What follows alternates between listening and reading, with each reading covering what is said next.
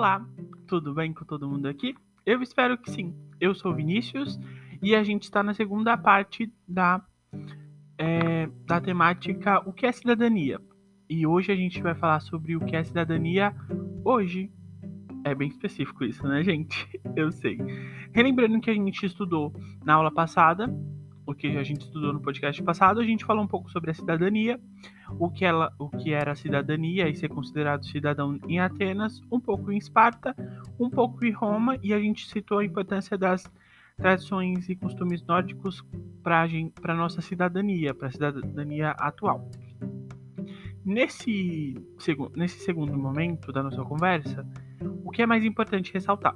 Que esse segundo momento é uma questão mais crítica. A gente vai pensar um pouco mais sobre nossa realidade, mas de maneira que vocês consigam conversar sobre isso com outras pessoas de maneira crítica e argumentativa também.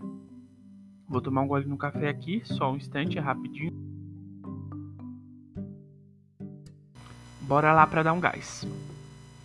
Então, a gente vai se perguntar primeiro nesse primeiro momento é o que é cidadania hoje no mundo? O que é ser cidadão hoje no mundo? Vocês conseguiriam responder isso se alguém te perguntasse isso na rua, na escola, na faculdade, no trabalho? É uma coisa, é uma questão bem complexa para a gente trabalhar. Então a gente vai conversar um pouco sobre isso. Depois a gente vai conversar mais para frente sobre outras questões.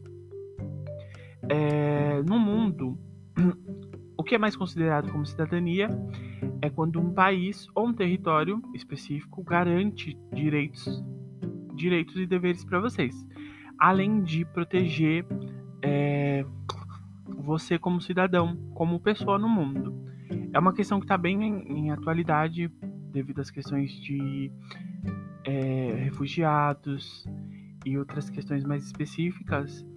É, se, ser cidadão hoje no mundo é ser pertencente ao território de nascimento e, ou acolhido por outro território que te torne cidadão que é uma coisa mais específica e um pouco mais problemática, que levaria um tempo para a gente explicar essa crise de refugiados que a gente vem vivendo. Mas é, não existe uma cidadania global. Então, ser cidadão no Brasil é diferente de ser cidadão na Etiópia. Ser cidadão na Etiópia é diferente de ser cidadão uh, na Malária ou talvez no Laos. É diferente, essas questões são diferentes. É, a gente tem que ressaltar que a cidadania plena, da maneira que nós conhecemos, é um privilégio. É um privilégio que nós batalhamos, que a gente lutou para garantir. Nós não, nossos antepassados bata é, batalharam. Nossa, eu me engabelei nisso, né? Batalharam pra gente ter. Então, o direito a voto, o direito de ir e vir, o direito à moradia, o direito à saúde. Então, é uma, são questões que a gente não percebe no dia a dia porque a gente está imerso de privilégios específicos que são a gente não considera privilégio porque para a gente é normal.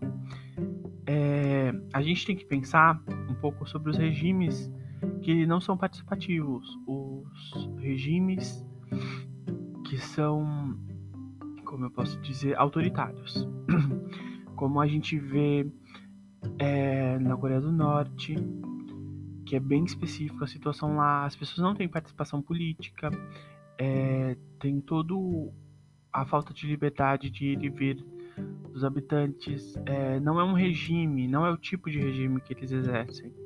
É a questão da autoridade. Não tem participação política e não tem concorrência é, dessa participação política, para que as coisas mudem e para que as pessoas escolham coisas e questões melhores.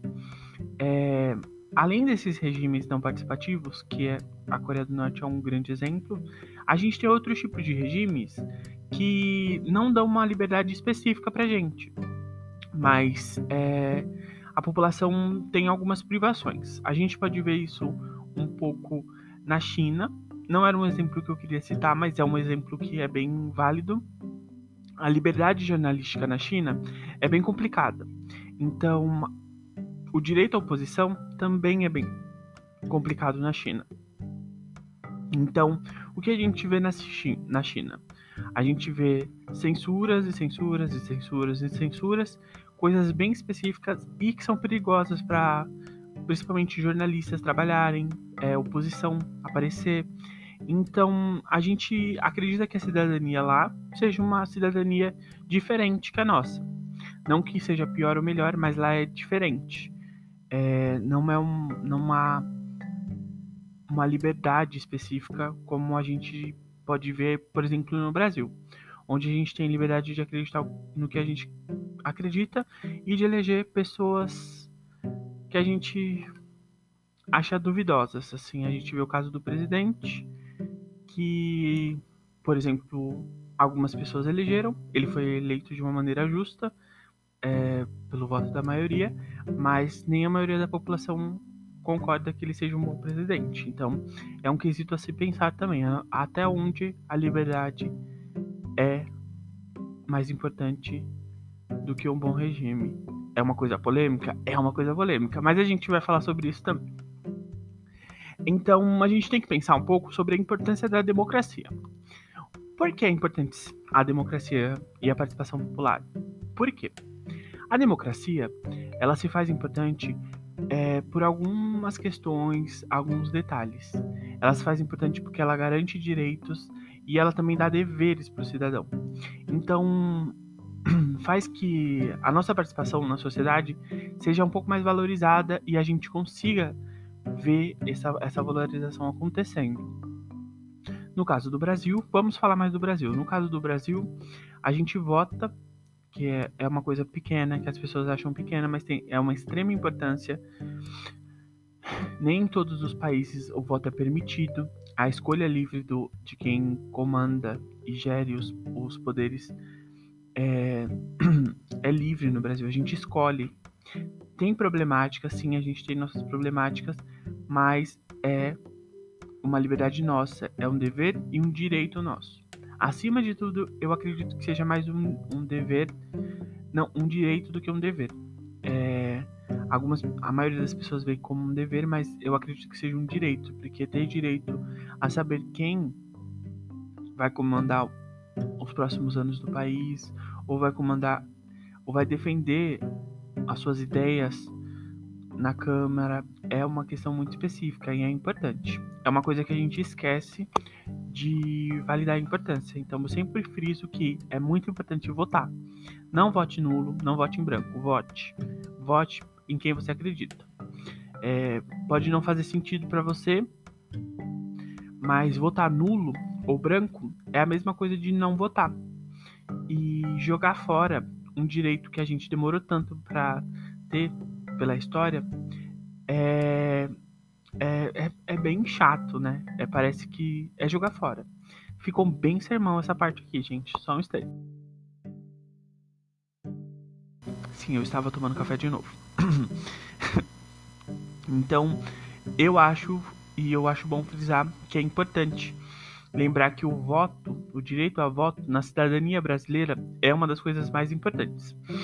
É, a democracia brasileira ela tem problemáticas, ela tem questões específicas é, que a gente precisa abordar também. A participação popular no Brasil se resume a o voto. A gente escolhe quem vai representar a gente. Lá, lembra quando eu falei sobre a questão da representatividade lá nas aldeias nórdicas, nas vilas nórdicas? Então, a gente está voltando para esse assunto agora. A gente vota em quem vai defender nossas ideias quem vai é, defender, quem vai gerir, organizar o país. Então, o voto tem sim seu valor. E não é só um valor é, de propósito para manter a pessoa naquele cargo específico, é um valor moral. Então, se eu não penso bem no meu voto, eu não penso bem em quem vai cuidar da vida do meu país, em quem vai manter minha cidadania, que é o foco desse tema aqui. Então, por exemplo, o que a cidadania garante para os brasileiros? Garante vários tópicos específicos, garante moradia, direito ao trabalho, direito à educação.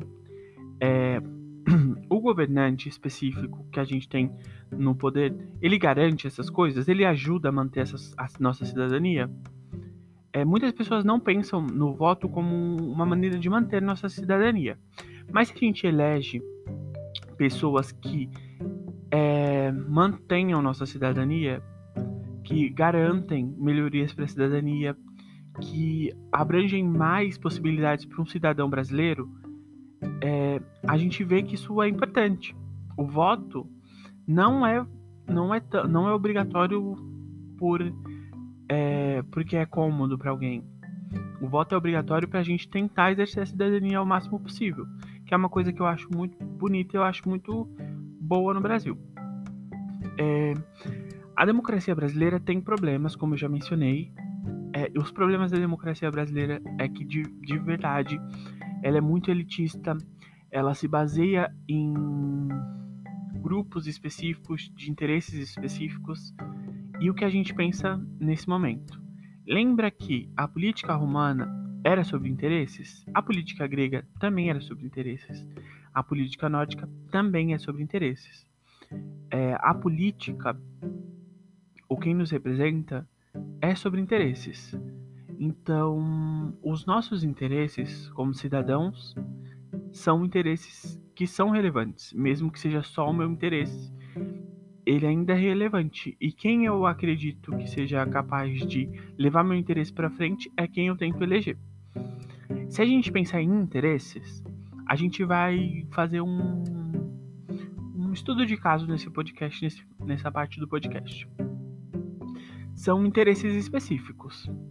Se eu é, tenho interesse em várias cabeças de gado, que não é o caso porque eu não sou da bancada do boi, mas se eu tenho interesse em várias cabeças de gado e manter minhas cabeças de gado, eu vou, eu elegeria uma pessoa que quer fazer a reforma agrária, quer aprovar a reforma agrária, sendo que eu sei que eu tenho pastos e pastos não utilizados e que a reforma agrária pode dar esses pastos e, e pastos para outros grupos que podem usar esses pastos sem utilização como moradia, eu teria interesse nisso? Não teria interesse nisso. Se eu é, fosse um religioso um pouco extremo, digamos, e eu falar a igreja seria obrigada ah, eu vou reformular isso, vai ficar melhor assim, porque senão vai parecer muito doidura. Por exemplo, se eu fosse um grande pastor evangélico e um candidato X seja a favor de propor que as igrejas sejam tenham é, imposto em suas questões, em todo o dinheiro que eles ganham e arrecadam. Eu elegeria esse candidato se eu fosse esse pastor? Obviamente que não. Por quê? Os meus interesses estão em jogo. Então eu não vou eleger essa pessoa, porque senão ela vai fazer que eu perca espaço e que os meus interesses sejam desvalorizados. Então, assim, sem juízo de valor, as pessoas é, votam por interesse. E elas deveriam votar, votar por interesse. A questão é que no Brasil a população ainda é alfabeta funcio analfabeta funcional. Então ela não entende a maioria das questões que está sendo apresentada. É, é, uma, é uma questão importante que é você saber o seu lugar é, na sociedade, que é só, nossa, eu esqueci o termo. Como que a gente esquece o termo no meio do podcast? Nossa, eu tinha anotado, mas eu esqueci o termo. Calma aí, gente, que eu vou lembrar. Que é. Ai, meu Deus. Não é noção de classe.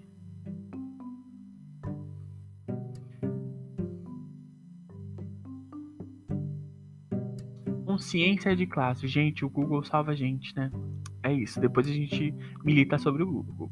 Mas é consciência de classe, que é uma coisa que a gente não tem quando é, a educação não é valorizada no país.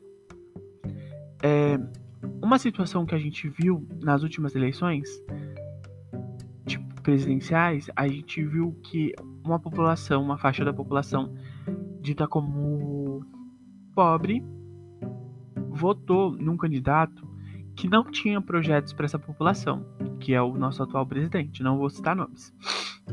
É, o porquê que essa, essa população votou nesse candidato? Esse candidato ganhou força, ele começou a ser popularizado e a grande massa não vê proposta. A grande massa não tem uma consciência específica de classe.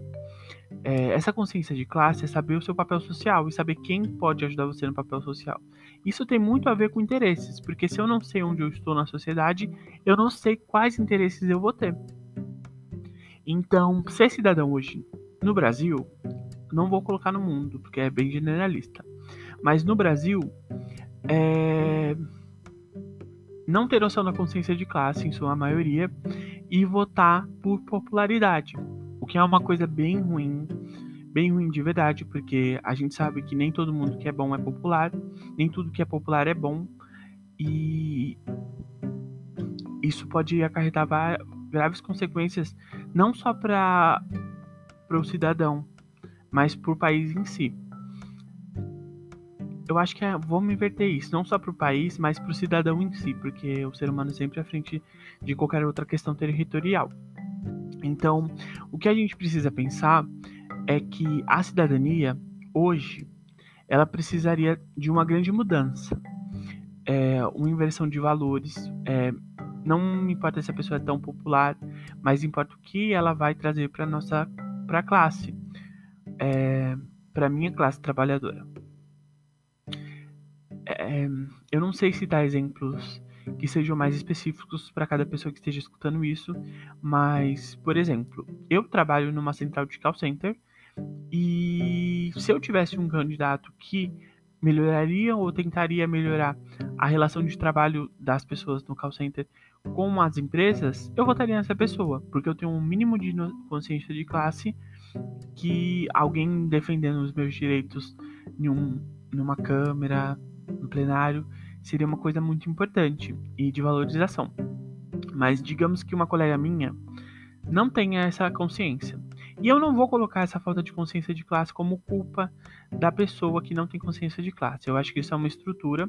Eu acredito que isso seja uma estrutura e que a gente pode ver que a gente não é criado para ter consciência de classe. Não é um papo muito militante que eu vou falar agora, mas é um papo que, que, que é real. É, muitas vezes a gente não, não, não é engajado, por exemplo, a ser crítico nas coisas que a gente faz. Então, se a gente não é crítico, a gente logo não é crítico nas coisas do cotidiano. E a gente leva a democracia como uma questão cotidiana. Assim a gente chega até a desvalorizá-la. Então, consciência de classe é um pilar importante para ser cidadão. É, a gente pode voltar para Roma, para Grécia ou até mesmo para os países nórdicos, que não são tão relevantes nesse assunto, mas a consciência de que você faz parte daquilo e que sua opinião vale é importante. É importante a gente saber quais são os nossos interesses para lutar pelos nossos interesses. É claro que eu aqui nesse podcast, que algumas pessoas vão ouvir, não vou fazer essa mudança gradual. Mas é, se cada pessoa que, sei lá, uma pessoa pode passar para outra pessoa, que passa para outra pessoa, que passa para outra pessoa. A consciência de classe pode ser passada de, de família para família, de pessoa para pessoa, de amigo para amigo. Então é, é complicado ser cidadão hoje. É uma coisa complexa que a gente precisa pensar um pouco mais, porque nem todo mundo é cidadão de algum lugar hoje a gente vê uma população apátrida é, muito, muito crescente em, algumas, em alguns lugares do mundo, mas é um assunto para um outro podcast, porque esse está acabando. Eu sempre falo podcasts em vez de podcast. Não sei porquê, é só uma observação engraçada. É, então esse podcast está acabando eu gostaria de ter deixado uma reflexão interessante sobre o que é cidadania, sobre consciência de classe e sobre o que é participação popular. No meu próximo episódio a gente vai conversar um pouco mais sobre participação popular e aí sim a gente vai falar muito mais sobre voto. Se eu não já falei tanto sobre voto, eu vou falar mais sobre voto, então se preparem. É isso. Então vocês ficam com o próximo podcast aí, que não serei eu. E beijão, até a próxima. Beijo. Fui.